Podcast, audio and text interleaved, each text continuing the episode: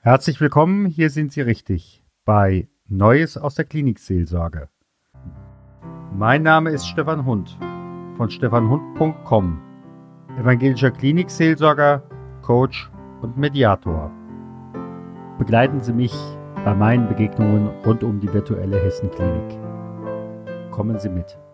Herzlich willkommen bei Neues aus der Klinikseelsorge Folge 42. Ich möchte Ihnen und euch gerne etwas von Ostern und der Klinikseelsorge erzählen.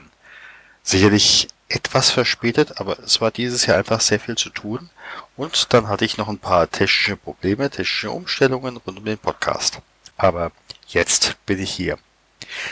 Bei mir war diesmal Ostern in der Klinikseelsorge anders. Gelassen? Ja. Auf Augenhöhe? Auch. Jedoch intensiv und das in sehr wechselnden Situationen.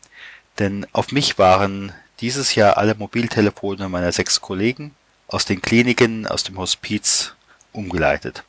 An Pfingsten und Weihnachten und Neujahr wird das wiederum für mehrere Tage sein, aber dann geht der Ruf zu einem der anderen Kollegen. In diesem Jahr wurde ich unter anderem zu zwei sehr unterschiedlichen Abschiedssituationen gerufen. Bei den Abschiedssituationen waren es alte Patienten. Patienten auf den letzten Metern des Lebens. Von der einen Station wurde ich gerufen, weil der Patient einen Pfarrer sprechen wollte. Er hätte nicht mehr so lange zu leben und wollte deshalb mit einem Pfarrer sprechen. Als ich dorthin kam, immerhin habe ich je nach Krankenhaus und zu meiner eigenen virtuellen Hessenklinik im Besonderen etwa 45 Minuten Anfahrt, zeigte sich aber ein ganz anderes Bild. Nein, gerufen habe man nicht nach mir. Aber der Vater auch nicht. Der war mal evangelisch vor Jahren.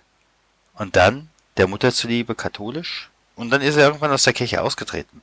Nein, das hätte nicht zu ihm gepasst, erfuhr ich im Nachsatz später.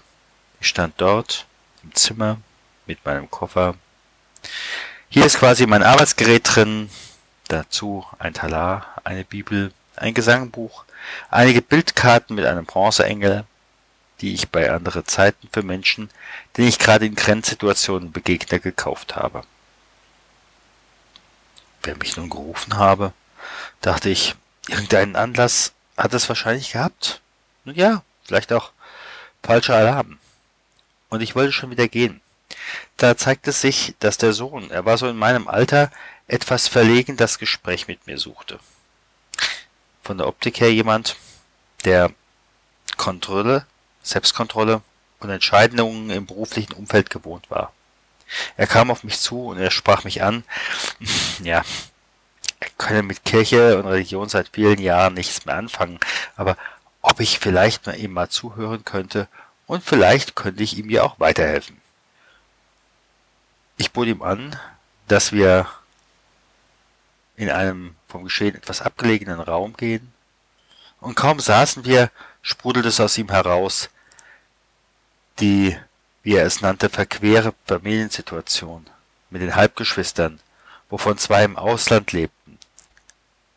Letztlich ging es darum, wer informiert wen. Musste er das jetzt alles alleine tun?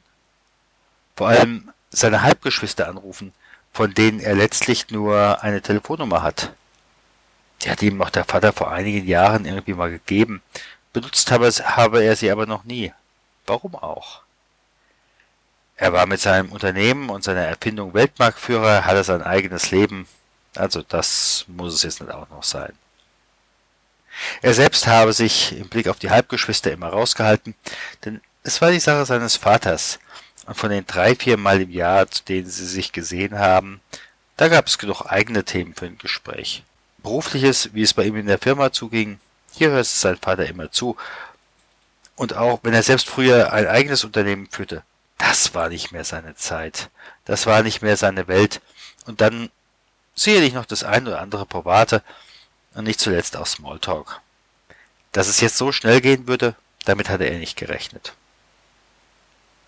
Und selbst wenn er damit gerechnet hätte, so meine Vermutung, hätte er es weder wahrnehmen noch wahrhaben können.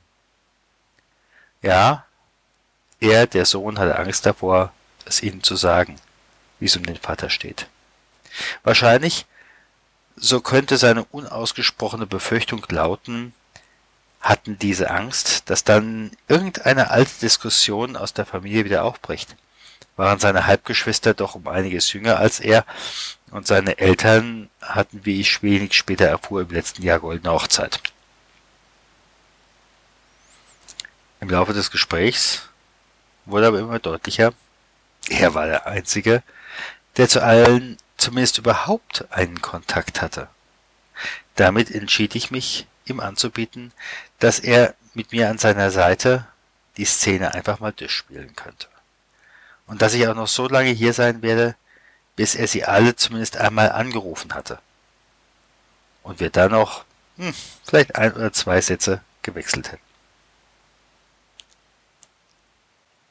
Da dies am Karfreitag war, hatte er, in gewissem Maße auch ich, das Glück, dass er alle erreichte. Und zu seiner eigenen Überraschung konnte er am Telefon von der Stimme her ruhig mit allen sprechen. Mir fiel ganz deutlich seine Anspannung und sein Zittern auf, aber hören konnte man das nicht. Er sagte ihnen auch, in welchem Krankenhaus und auf welcher Station der Vater liegt, und die Halbgeschwister kündigten an, noch an Ostern beim Vater vorbeikommen zu wollen. Nach einer gefühlten halben Stunde bedankte er sich für meine Unterstützung, für meine Anwesenheit und meine Gelassenheit. Die habe ihm enorm weitergeholfen. Ob es dann an Ostern noch zu einem Treffen gekommen ist und wenn ja, wer mit wem, das habe ich nicht mehr mitbekommen. Es erfolgte auch kein weiterer Anruf aus dem Umfeld dieses Patienten mehr bis zum Ende meiner Rufbereitschaft für alle Kliniken. Gerne möchte ich Ihnen und euch, wie immer etwas verfremdet aus meiner virtuellen Hessenklinik, auch von einer zweiten Abschiedssituation erzählen, denn auch sie ist charakteristisch. Denn hier erreichte mich wieder der Anruf daheim.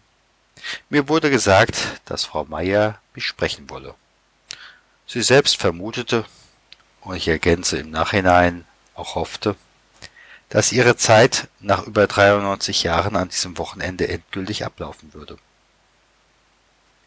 Kurz nach Weihnachten war sie gestürzt, Oberschenkelhalsbruch, in diesem Alter oft Anfang vom Ende. Hinzu kam noch eine Atemwegserkrankung mit Keimen, weshalb ich auch Schutzkleidung tragen wollte und musste. Dieser rote Überwurf, der mir dann am Rücken verschlossen wurde, dazu die Handschuhe und der Mundschutz, da stand ich nun im Patientenzimmer und ihr Enkel an ihrer Seite. In diesem Moment war nicht klar, wer von beiden mich eigentlich hatte rufen lassen. Eigentlich hieß es ja die alte Dame. So sprach ich sie zuerst an. Ihr Enkel bedeutete mir aber, dass seine Oma mich zwar hören könne, aber aktuell zu schwach zum Reden sei. Wahrscheinlich, hm, es könnte nachher besser sein denn einer ihrer Werte schwankte. Hier erinnerte mich mich dann an die Gespräche mit Marlies Lamas, der Mimikdolmetscherin, die ich in Podcast Folge 24 interviewt hatte. Ich sprach sie also trotzdem an. Ich schaute auf ihre Mimiken. Als ich aber abzeichnete, dass ich hiermit über ein Erkennen, dass ich da bin, nicht wirklich hinauskommen sollte, fragte ich ihren Enkel, womit ich die Oma unterstützen könne. Dabei dachte ich zuerst an Gebet, an Vater Unser, vielleicht auch an einen Reisesegen. Der Enkel seinerseits antwortete für seine Oma, hm, es ist jetzt dran für sie zu sterben, dass sie aber noch gehalten würde. Okay. Ich hatte abwechselnd die Gesichter der beiden und so gut es ging auch die Mimiken im Blick. Bei der alten Dame sah ich hohe Zustimmung, auf der Seite des Enkels war es nicht ganz so konkurrent. Was es denn sei, was die Oma davon abhielte.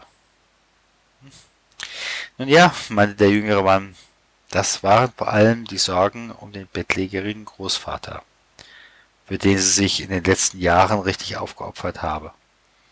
Und der in der Not jetzt für einige Wochen in der Kurzzeitpflege untergekommen war.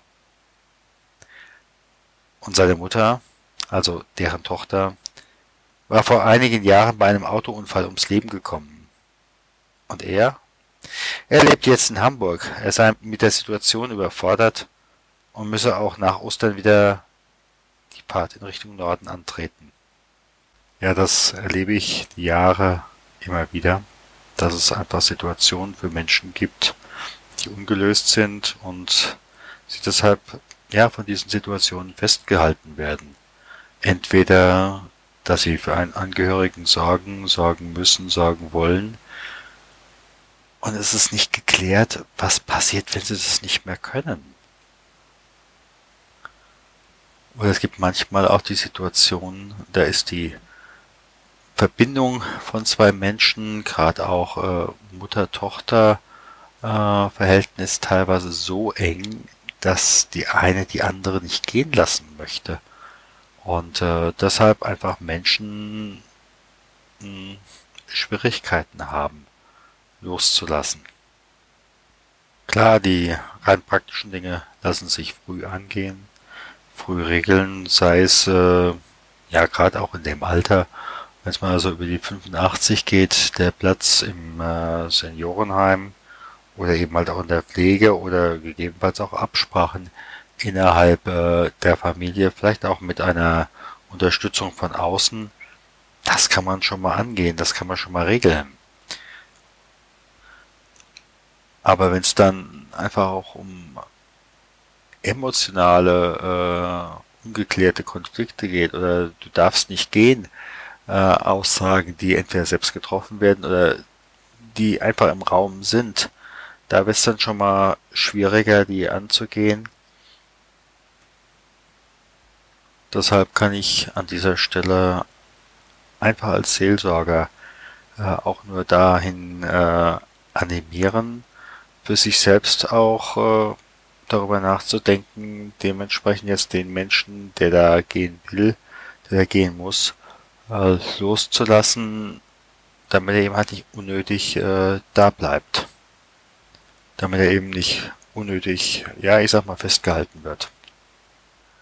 Jetzt hier in meiner Situation, in meiner virtuellen Hessenklinik, da war eben halt mein Teil. Ich bot für die Großmutter deutlich hörbar ihrem Enkel an, ihn mit Adressinformationen für Anlaufstellen zu unterstützen. Das entspannte schon deutlich, und dann bat mich der Enkel noch um ein Gebet für seine Oma, welches ich mit einem Segen beendete. Ja, er bedankte sich sehr herzlich. Als ich dann noch fragte, ob ich ihn weiter unterstützen könne, sagte er, nein, das genüge auch wenn ich irgendwie den Eindruck hatte, dass es da noch das ein oder andere gab, weshalb er seine Oma nicht gehen lassen konnte, nahm ich meinen Koffer und ging, denn ich hatte in dem Moment keinen weiteren Auftrag. Gott segne dich und behüte dich. Gott lasse leuchten sein Angesicht über dir und sei dir gnädig. Gott erhebe sein Angesicht auf dich und schenke dir Frieden. Geh hin im Frieden Gottes.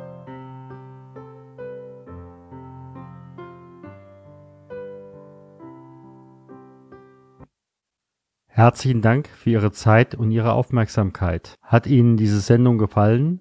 So freue ich mich über Ihre Rückmeldung entweder über iTunes oder über die E-Mail podcast-klinikseelsorge at stefanhund.com. Sie können uns auch gerne auf Facebook folgen, auch auf der Seite Podcast-Klinik-Seelsorge. Vielen Dank und auf Wiederhören und vielleicht auf Wiedersehen. Ihr Stefan Hund.